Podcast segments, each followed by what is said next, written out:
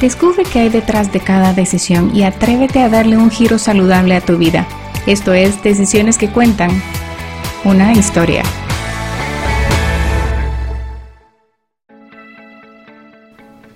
Pensamos que el estilo de vida aplica únicamente al ser humano y no nos damos cuenta de que la salud de nuestras mascotas puede tener algo que ver con el estilo de vida que nosotros les damos.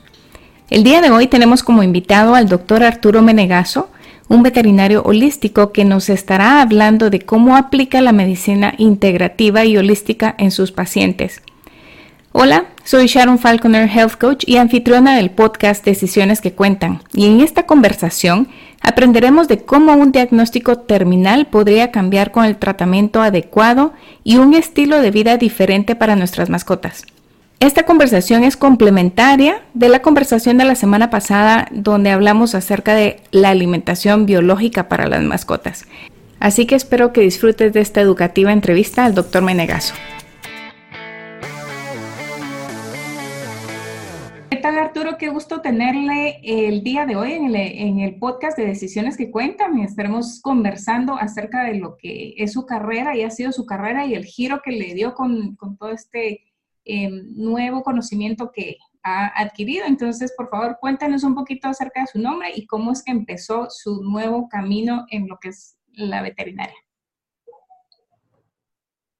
Muchísimas gracias por haberme considerado para poder darles mi punto de vista con este tema. Eh, sí, soy médico veterinario, soy de los antiguos, mi colegiado es el 373. Eh, pues ya eso dice la cantidad de años, son 42 años de estar ejerciendo mi carrera. Eh, empecé con la medicina alopática, que es la medicina convencional de la cual pues la facultad nos prepara.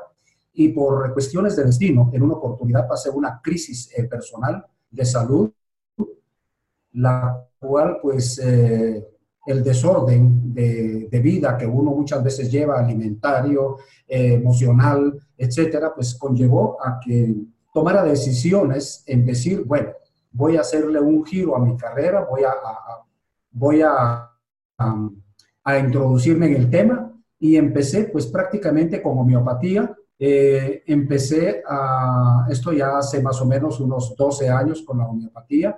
Y me empecé a meter en los distintos temas que conlleva eh, la medicina holística, el reiki, el reflex, la terapia neural. Y la verdad es de que tengo una bendición muy grande los pacientes que tengo son prácticamente pacientes no saturados de tanta intoxicación como el humano. Oiga, si alimenticia y emocional, pues el dueño es, yo siempre le digo a mis clientes, vean, yo soy médico de perros y veterinario de gente. ¿Por qué? Porque emocionalmente eh, los perros que vienen acá conmigo han sido prácticamente comprometidos por el entorno. Pero todo esto me entusiasmó en la situación de meterme a, esta medicina y ya sí, son casi 12 años, 13 años de estar en el tema. Mi clínica, yo le digo a la gente, vea, ya esto no es una clínica, esto es un consultorio, porque muchas veces hacemos hasta la terapéutica para el humano. Trabajamos florales de Bach, trabajamos cromoterapia, trabajamos aromaterapia y trabajamos una serie de medicina complementaria que tratamos prácticamente de medicar a los dos, al dueño y al perro. Qué genial. Ahí sí que es holístico en todo sentido. Mente, cuerpo y espíritu, totalmente. Y mascota. Y mascotas, es que sí, es la integración. Generalmente la mascota viene eh, emocionalmente afectada por las mismas emociones del dueño. Y perdón, pero hay hasta un libro muy lindo que se llama Tu perro, tu espejo que es escrito precisamente por una médico veterinario alemana, eh, ya jubilada, retirada de, su profesión, y escribió un libro en donde ella hace el vínculo y la relación que el perro es el espejo del dueño, pero no porque sea físico o parecido por la raza, sino por las emociones, por la conducta y todas esas actitudes de los dueños y que el perro generalmente igual las, las transmite. Qué interesante ese concepto, ¿verdad? Tal vez nos puede dejar el nombre del libro como para que nuestros, las personas que nos escuchan, si les interesa leerlo, eh, pues puedan tener acceso a la referencia. Em, sí. Cuéntenos cómo fue que empezó o cómo fue que se enteró usted de este tipo de terapia. ¿Lo empezó a aplicar en usted primero y después dijo, ah, esto tal vez podría funcionar con las mascotas? ¿O cómo fue que, que empezó todo este caminar en el área holística? Inicialmente empecé a asistir a reuniones en donde tocaban el concepto de homeopatía. Seguidamente me integré a un grupo de médicos humanos que tiene una asociación que se llama AMBOGUA. AMBOGUA es la Asociación de Medicina Biológica y Homotoxicológica de Guatemala y eh, pues me dieron la bendición de poderme insertar, porque solo hay médicos en ese grupo, está integrada prácticamente por distintas especialidades, ginecólogos, pediatras, dermatólogos, etcétera, y pues me logré asociar con Ambogua y luego empezaron ellos a crear también una apertura con la situación de distintos temas, cromoterapia, reiki, reflexología, etcétera, y entonces dentro de todos estos pues eh, se insertó muy a profundidad el tema de la ozonoterapia y de la terapia neural. Me quedé más identificado y trabajo más actualmente el tema de la terapia neural y con resultados casi que del 90% de mis pacientes resuelto sus problemas. ¿Usted se integró en esto, en, en, esta asociación con la visión de aplicarlo a su persona o más con la visión de aplicarlo a su carrera? A mi carrera. Amo mi carrera. Y la realidad es de que, eh, pues, traté de meterme a esto, eh, decidí hacer evaluaciones. Inicialmente empecé con un perro con un problema de una otitis que tenía cuatro años de estar convaleciendo de otitis, había sido sometido a todo tipo de tratamientos sin ningún resultado exitoso. Eh, un laboratorio, una casa comercial, manejaba un producto que se llamaba otitis in gel y pues tomé la decisión de adquirirlo. Hablé con los dueños en cuanto al tema de que iba a ser prácticamente terapias perifocales, o sea, en el entorno del oído, y que íbamos a hacer de tres a cinco terapias para esperar respuestas y resultados. Al día de hoy sigo recibiendo casi que año con año una sabrosa quesadilla de agradecimiento por el, el beneficio que obtuvimos en haber prácticamente recuperado esa otitis tan invasiva que tenía el paciente y pues ya no se repitió. Eso me entusiasmó mucho. Seguidamente empecé a documentarme sobre la terapia neural y pues realmente fue todavía más sorprendente porque generalmente la aplico en perros con problemas de discopatía o problemas de disco intervertebral que prácticamente cuando esto, este disco se prolapsa y hace presión sobre la parte de la médula espinal, pues tenemos problemas de parálisis, que es realmente lo que se presenta, perros de 6, 7 meses de estar con ese problema de no caminar y hacemos terapia neural y en término más o menos aproximado de 12 sesiones tenemos un perro recuperado por lo menos en un 80%. Yo siempre le digo a las personas, yo no curo, yo trato de dar calidad de vida. Y mientras tengamos un perro con calidad de vida y no esté sufriendo y, y, sabemos que prácticamente se desplaza con más comodidad, que puede hacer prácticamente sus necesidades fisiológicas sin tener que verse comprometido a estarse ensuciando y todo, pues creo que hemos logrado un buen trecho y muchas veces nos sorprendemos porque llegamos a recuperarnos en un 90%. Qué, qué, increíble, ¿verdad? Y no será de repente que a veces es más fácil trabajar este tipo de terapia con los animales que con las personas, porque las personas a veces tenemos como cierta mentalidad o, no tenemos la fe suficiente de que algo nos puede ayudar o estamos bloqueados de repente y con los animales estos bloqueos o esta, pues obviamente no sé cómo ponerlo porque no conozco mucho acerca del comportamiento animal, ¿verdad? Pero se me hace que de repente con los animales es más fácil que funcione este tipo de terapia que con los humanos. no tiene prácticamente, Sí, no tienen prácticamente la situación emocional para decir, ah, este señor me va a dar prácticamente un efecto placebo con lo que me está haciendo. ¿Qué es lo que lo humano normalmente empieza? No, es que esos son efectos placebos. Perdón, pero ahí es donde demostramos que la homeopatía y que las medicinas integrativas no son placebos. Hay personas que sí, se dejan llevar, la gente que es hipocondríaca, por ejemplo, eh, se enferma por todo y no tiene nada. Eh, el perro, pues prácticamente es receptivo y perceptivo de su entorno, de su dueño, de las carencias que el dueño está pasando, pero afortunadamente no me interfiere en el sentido de que si el dueño no cree, pues va a creer cuando vea resultados. Y afortunadamente, y, y, le digo, afortunadamente la ventaja que tengo es que el perro no está tan intoxicado ni saturado de tanta toxina, ni alimenticia ni emocional, como la que tiene el dueño. Entonces es mucho más receptivo, responden más rápido. Yo le digo a los médicos humanos, vean, yo tengo una ventaja sobre ustedes. Y la ventaja que yo tengo es el paciente. El paciente no es tan conflictivo como somos los seres humanos. Claro, no tiene tanta duda o de qué es lo que me están haciendo o esto no va a funcionar, sino que el perro solo llega, recibe el tratamiento y no sabe ni qué es lo que está pasando, ¿verdad? Y obviamente... Y son y, obviamente como reflejo, como, como cosa natural, al sentir que ya empiezan a tener movimiento, ellos mismos empiezan a moverse, me imagino, por sí solos. No están dudando de, ¿será que sí o será que no funcionó? Sino que ellos sienten el impulso de empezar a moverse y empiezan a moverse naturalmente, ¿verdad? Sin, sin dudarlo. Sí, eh, la realidad es que al inicio es un poco difícil porque la terapia neural se aplican de 12 a 14 funciones paralelo en la columna. Y naturalmente el dueño lo primero que dice, ay, le va a doler, doctor. Aquí le va a doler, no se va a dejar, lo va a morder. Yo nunca trabajo con bozal, nunca trabajo sujetando e intimidando al paciente. Lo trabajo en una forma totalmente libre. La aguja que uso es una aguja sumamente chica, de las que se usan para insulina, y la verdad es de que el perro al principio objeta un poco, sobre todo cuando está muy inflamado, porque al punzar prácticamente hay una reacción de molestia. Pero conforme van pasando las sesiones, que al final son 12 sesiones, el perro al final casi que ya viene, se sube a la mesa y se acuesta para que lo trabaje. O sea, responde bien porque encontró, encontró alivio, encontró bienestar. Entonces, eso es lo más lindo. Totalmente. Cuéntenos acerca de, alguna experiencia que haya tenido con alguno de sus pacientes, cómo fue que usted lo recibió eh, y, qué resultados el que ha obtenido.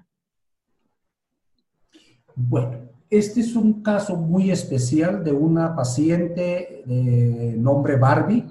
Eh, las personas habían tenido al perro prácticamente postrado en una cama dándole de comer porque el perro pues estaba en una forma paralizado, lo que nosotros llamamos un distemper o un moquillo subclínico, eh, desahuciado pues, por varios colegas porque sabemos que esos procesos son irreversibles. Sin embargo, pues eh, hicimos el, el, inicio de la prueba. Eh, al principio, pues las primeras ocho terapias no se miraba que hubiera ninguna mejoría. Yo insistí, realmente insistí. Y lo más, lo más satisfactorio es que este perro empezó ya a mover la cola, empezó a levantarse y a comer ya por voluntad propia. Eso entusiasmó a los dueños y repetimos un nuevo ciclo de terapias neural al grado de que el perro superó todas las expectativas negativas de no va volver a caminar nunca.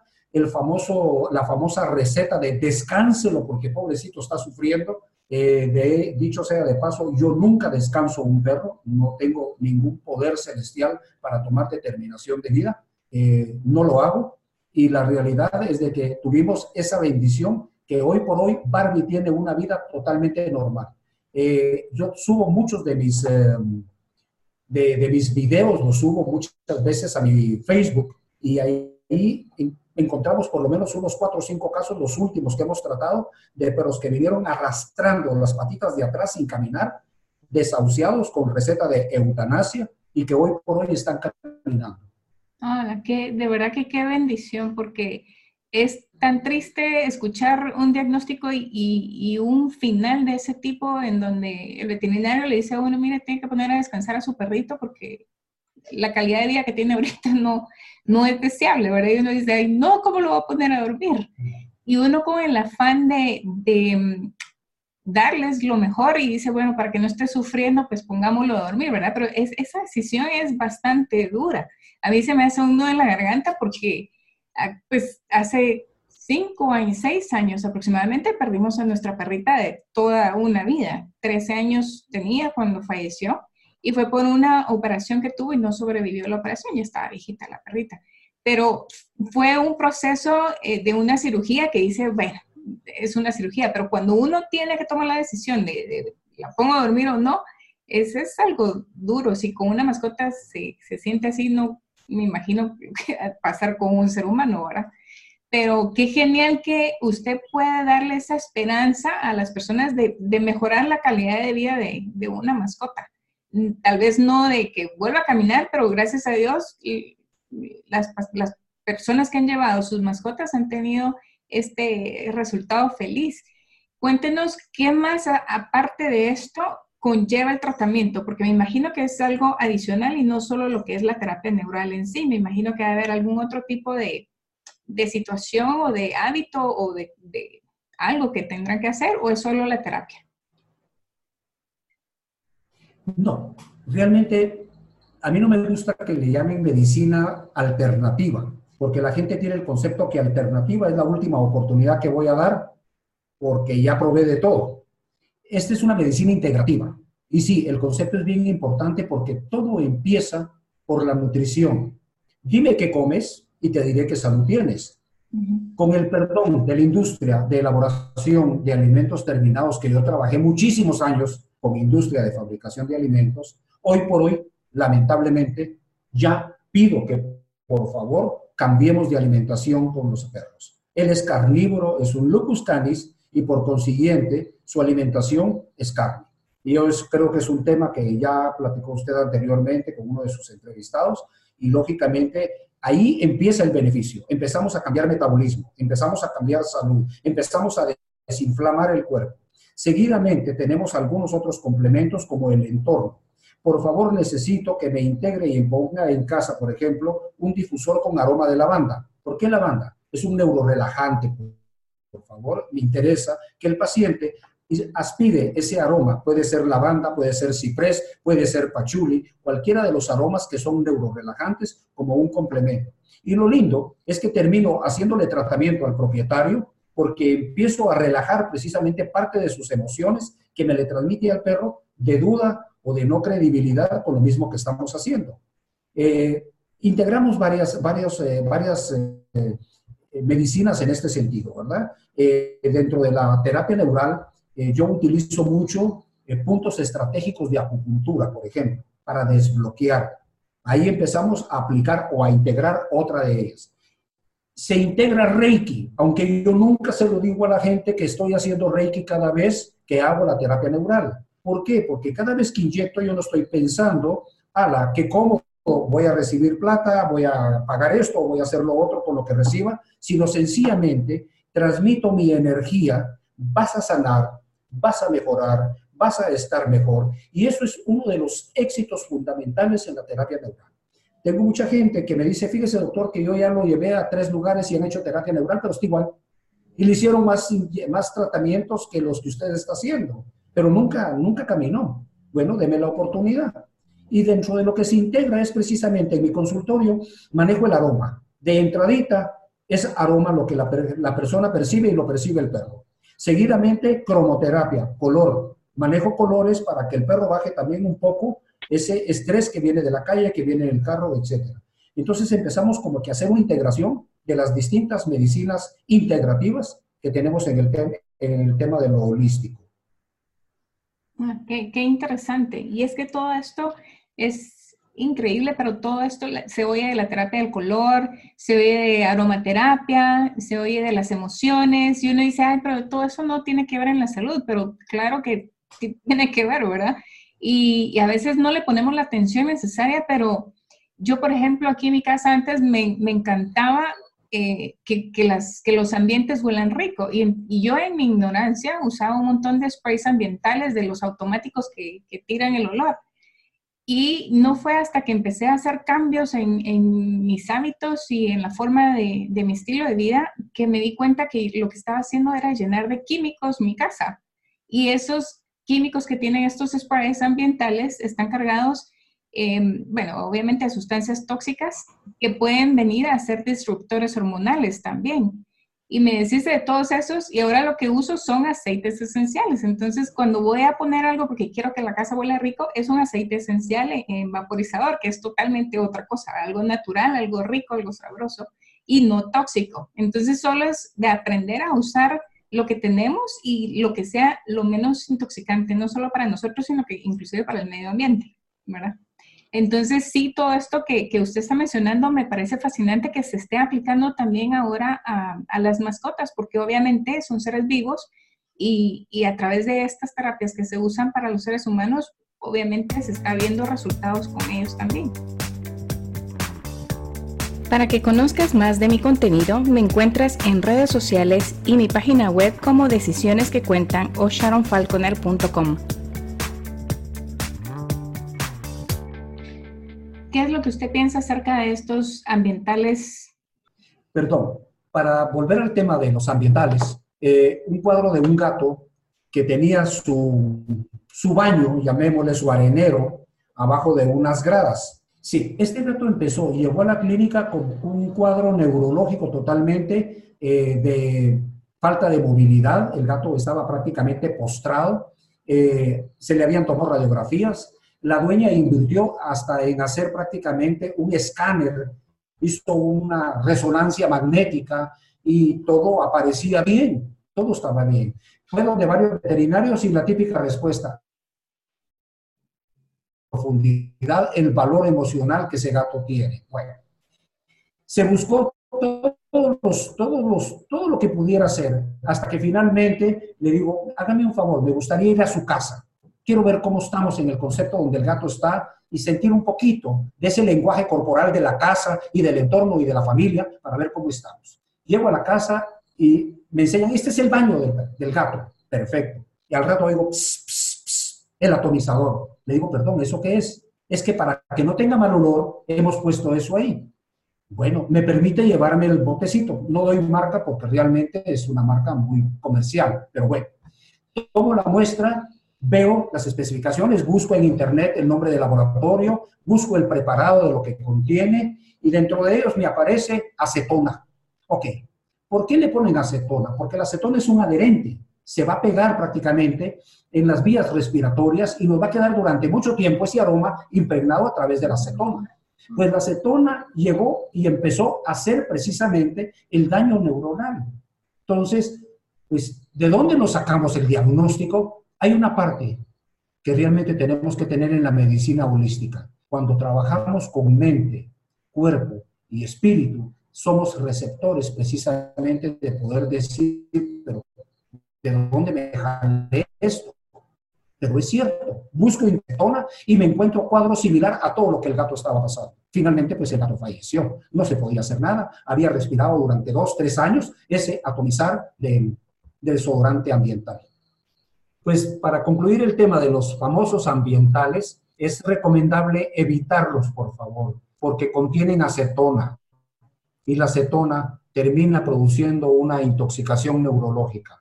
Ay, qué tremendo, de verdad que qué triste el desenlace de esta historia, pero qué, qué buen ejemplo para que podamos tener nosotros un poquito más de conocimiento de qué es lo que tenemos en nuestro ambiente, porque todo, esto que está en el ambiente nosotros le llamamos epigenética y a veces pensamos que no nos va a influir, que no nos va a afectar, pero todo lo que está en nuestro ambiente, toda esa epigenética que nos está rodeando, tiene un impacto sobre nuestra salud a nivel físico, a nivel emocional. Entonces yo ignoraba esto y hasta que empecé a estudiar y aprender todos estos conceptos dije, oh, yo estoy intoxicándome desde saber hace cuántos años, ¿verdad? Porque a mí me encantaba que la casa oliera rico y tenía uno de estos asuntos en cada uno de los ambientes. Entonces, en un rato esprayaba por allá, en otro rato en este otro ambiente y total que la casa siempre olía delicioso. Cuando aprendí esto fue que me di cuenta, con razón estoy como estoy, ¿verdad? Y tiré toda la basura y dije, bueno, empecemos de nuevo. Nunca es tarde para empezar y tomar un giro diferente. Así, eh, ¿hay algún punto, algún tema que le gustaría que ampliáramos? Me gustaría un tema, tanatología, la pérdida. Usted no tiene idea de lo que la gente sufre después de todo que sin saber terminó ocasionando que el perro falleciera. Es un duelo grande, es un duelo bien difícil. Eh, tengo la dicha de haber estudiado precisamente pues, tanatología, que los perros me enseñaron prácticamente a insertarme en el tema, porque de ahí me tocó afrontar la pérdida con la, con la muerte de mi hijo.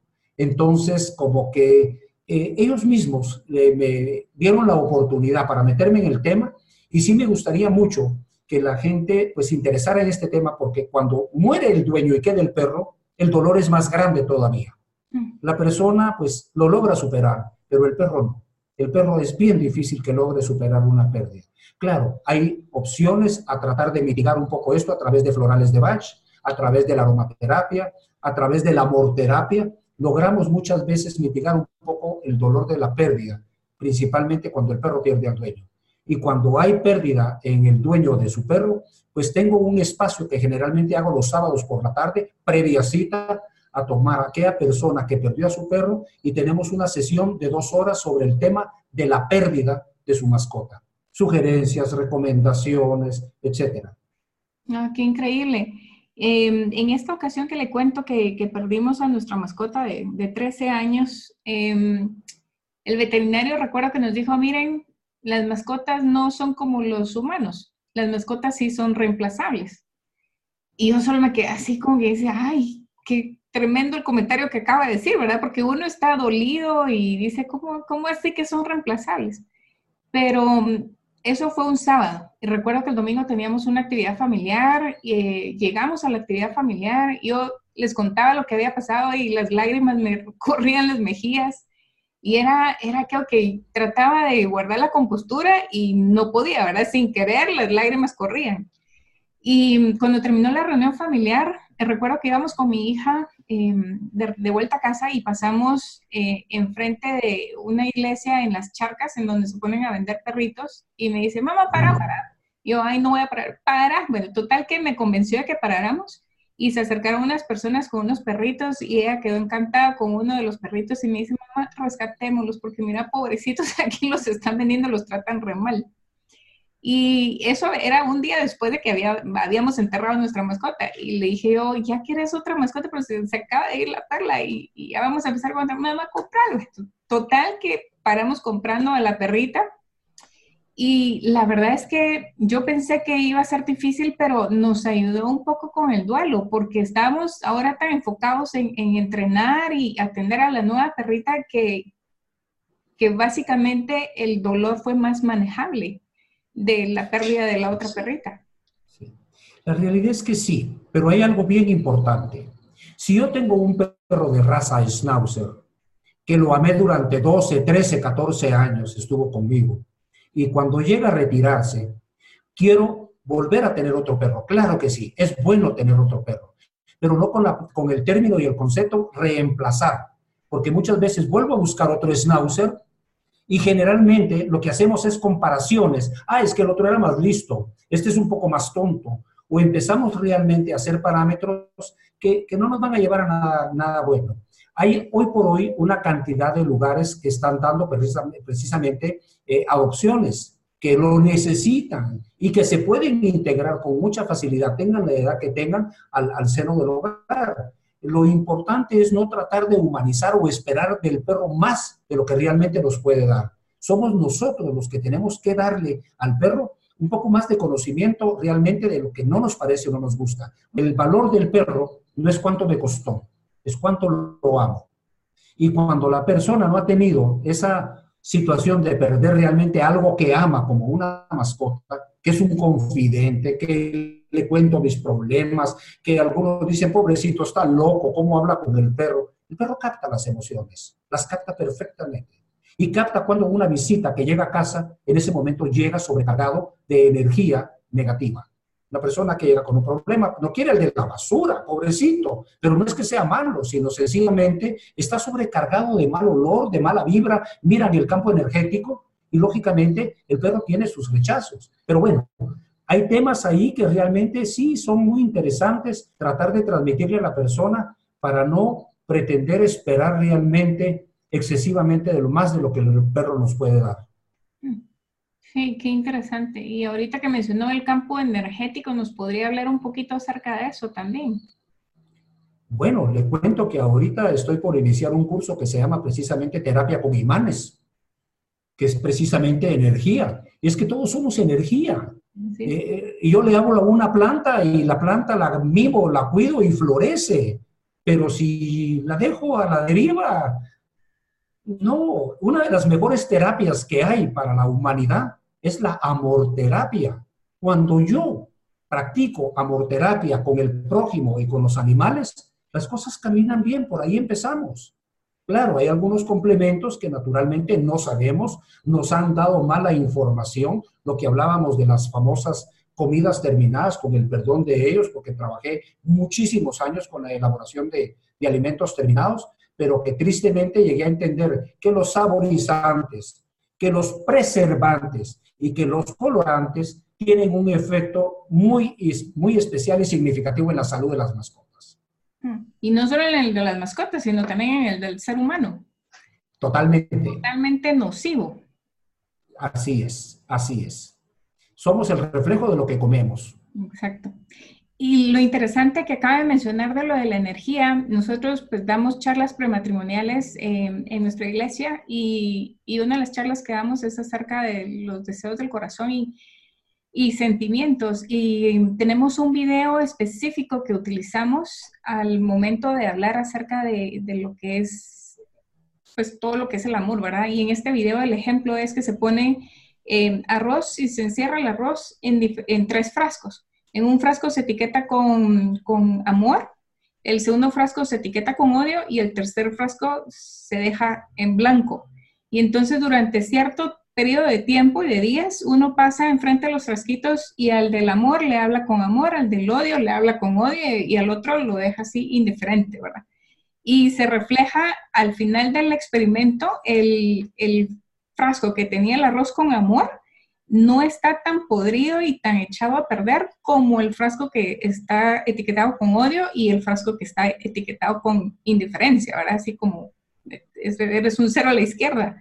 Entonces, obviamente la energía de nuestras palabras y de lo que le estamos hablando eh, lo reciben y así es como se interpreta también en, el acabado, en el producto final después de este tiempo, ¿verdad? Entonces me pareció genial y ahorita lo, relacioné con este ejemplo que, nosotros damos en, esa charla. Eso es uno de, las, de, las, eh, de los ejercicios que en un momento dado yo le digo a la persona, tome tres frascos de compota, póngale arroz, al, de, al primero le pone agua, te quiero mucho, te amo, lo tapa, todos los días te voy a saludar y lo dejo en la mesa de noche de mi cuarto. Al otro, como no lo quiero, al del odio, en donde saco todas mis furias, lo dejo en el baño, ahí, en el baño. Y el otro, el de la indiferencia, lo dejo en cualquier lugar del comedor. No le voy a poner atención. Al mes, y digo todavía hasta mes y medio, casi que el que tengo en mi dormitorio Está ligeramente turbio el agua, pero está bien. El que en el baño está hasta con moho, está mal. Y el de la indiferencia está turbio, está, pues si lo abro puede tener hasta mal olor, pero es el proceso normal. Las energías se transmiten con amor, con cariño, con una mirada, con una expresión transmitimos amor. Hemos perdido mucho prácticamente la lectura corporal. El cuerpo habla, mis expresiones hablan. Y es más, el perro habla también. Y no hemos logrado realmente captar hasta las... Ahí sí que el lenguaje corporal del perro. El perro con las orejas habla, con los ojos habla, con la cola habla. Y cometemos así el crimen de cortar colas y de cortar orejas que realmente no se, no se deben de hacer. Sí, totalmente. Ay, pues qué bonito eh, la conversación, Arturo, de verdad me encantó. Em, cuéntanos entonces dónde está ubicado, cómo lo pueden encontrar, a dónde pueden hacer las citas para alguien que quiera llevar su mascota con usted. Entonces, pues eh, para dar la dirección exacta, generalmente trabajo previa cita, manejo una página de Facebook que se llama, no es abreviado el doctor, sino completo, doctor Arturo Menegazo. Eh, Ahí estoy en Facebook. Estoy ubicado en la colonia Bran, zona 3. Aquí arranca la zona 3. Estoy por, la, por el Zapote, por la cervecería. Eh, siempre pido que por favor, previa cita, me llamen. El teléfono es bien fácil de aprendérselo. Es el 4242-9977. Es eh, pues para poder pedirme cita y poder tratar de poderles atender bien. Y si no, el Waze que está muy de moda, le pongo al Waze doctor Arturo Menegazo, igual los trae hasta la puerta del consultorio. Ah, qué genial, buenísimo.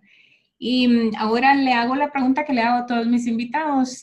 ¿Cuál es el legado que usted desea que la gente recuerde usted una vez lo haya conocido? Amemos a las mascotas, por favor.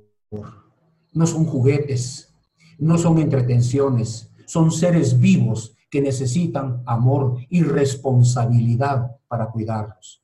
Yo tuve la oportunidad de compartir con don César Milian cuando vino a Guatemala, que hizo su presentación, y la realidad es que me gustó mucho el concepto que él me dejó y me dijo, Arturo, por favor, procura que la gente no humanice a los perros, mejor perrumicemos a los humanos. Hagamos ese cambio, porque la realidad es que si no les hacemos daño, le ponemos ropita, le ponemos cosas que nos agradan a nosotros, le damos de comer cosas que nos agradan a nosotros, y en lugar de seguirlos amando, les estamos haciendo daño. El legado que yo quisiera realmente dejar en mi vida, paso por la tierra, es decir, respeten, amen a los animales. Es, lo más importante. Mm, qué genial, qué bonito. Y qué, qué, qué interesante historia. Bueno, muchas gracias, doctor. Ya no le quito más su tiempo. Hemos aprendido mucho acerca de las mascotas el día de hoy. Y a nuestros oyentes, pues ya saben que tienen una alternativa antes de poner a descansar a sus mascotas cuando tengan un diagnóstico así muy fuerte. Muchas gracias y como dice prácticamente la terminología dentro del Reiki, Namaste. Mi energía para, para todos los que nos escuchan, mi energía de amor para las mascotas y estoy a las respetables órdenes suyas y de todo su auditorio. Muchas gracias. Feliz tarde. Igualmente. Hasta luego.